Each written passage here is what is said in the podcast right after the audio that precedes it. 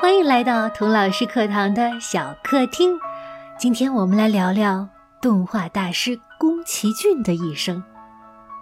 二零一四年，美国洛杉矶杜比大厅，帅哥美女，巨星云集，全世界最厉害、最有才华的电影人聚集一堂，参加第六届学院理事会颁奖典礼。一头白发的宫崎骏接过了。奥斯卡终生成就奖的小金人儿，给他颁奖的是谁呢？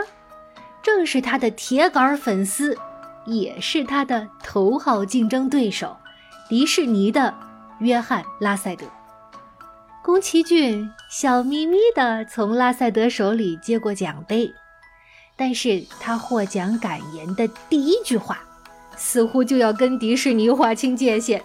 我们一起来听一下。当时的实况录音，请大家注意听观众们的反应。あの一つは、紙と鉛筆とフィルムの最後の時代の50年に私が付き合えたことだと思います。宫崎骏说呀，我很幸运，是最后一代坚持用笔和纸和胶片做动画的电影人。 Pencil and film。大家听到掌声了吧？这句话不动声色的挤兑了迪士尼一下。为什么这么说呢？宫崎骏和他的吉卜力工作室一直坚持手绘动画，而迪士尼呢，从两千年初就开始陆续关闭手绘动画片工作室。二零一一年以后啊，就再也没有出过手绘动画了。如果换做别人挤兑动画界的老大哥，免不了啊让人听出吃不到葡萄的酸溜溜。可是宫崎骏一开口，大家刚才也听到了，观众席上一片掌声，大家就买他的账，由衷的佩服他的坚持。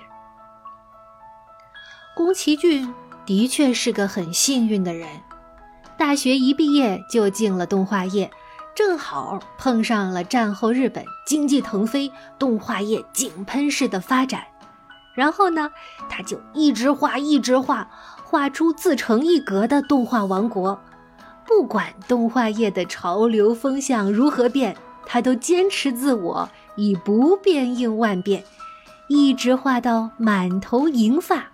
仍然头脑敏捷，笑容可爱，成为德艺双馨的老艺术家。领取终身成就奖的时候，还能风轻云淡的笑怼一下颁奖人。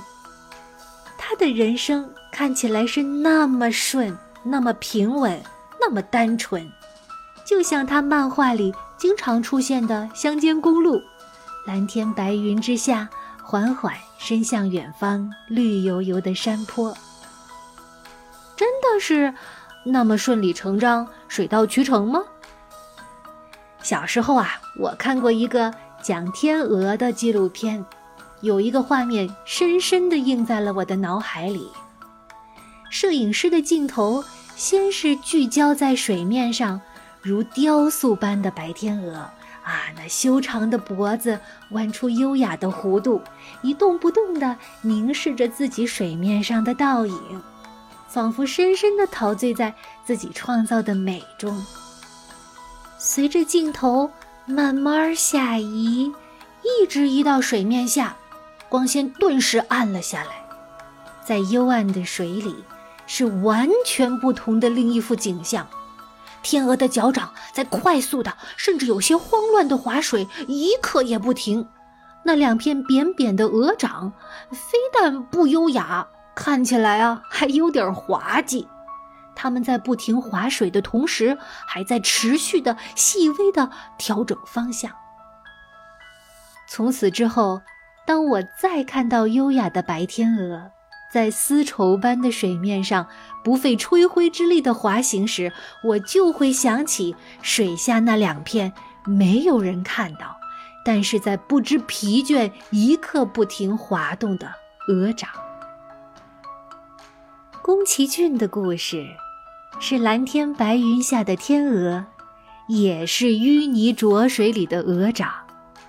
希望我能像给天鹅拍摄纪录片的摄影师一样，把宫崎骏水上水下的精彩都呈现给你。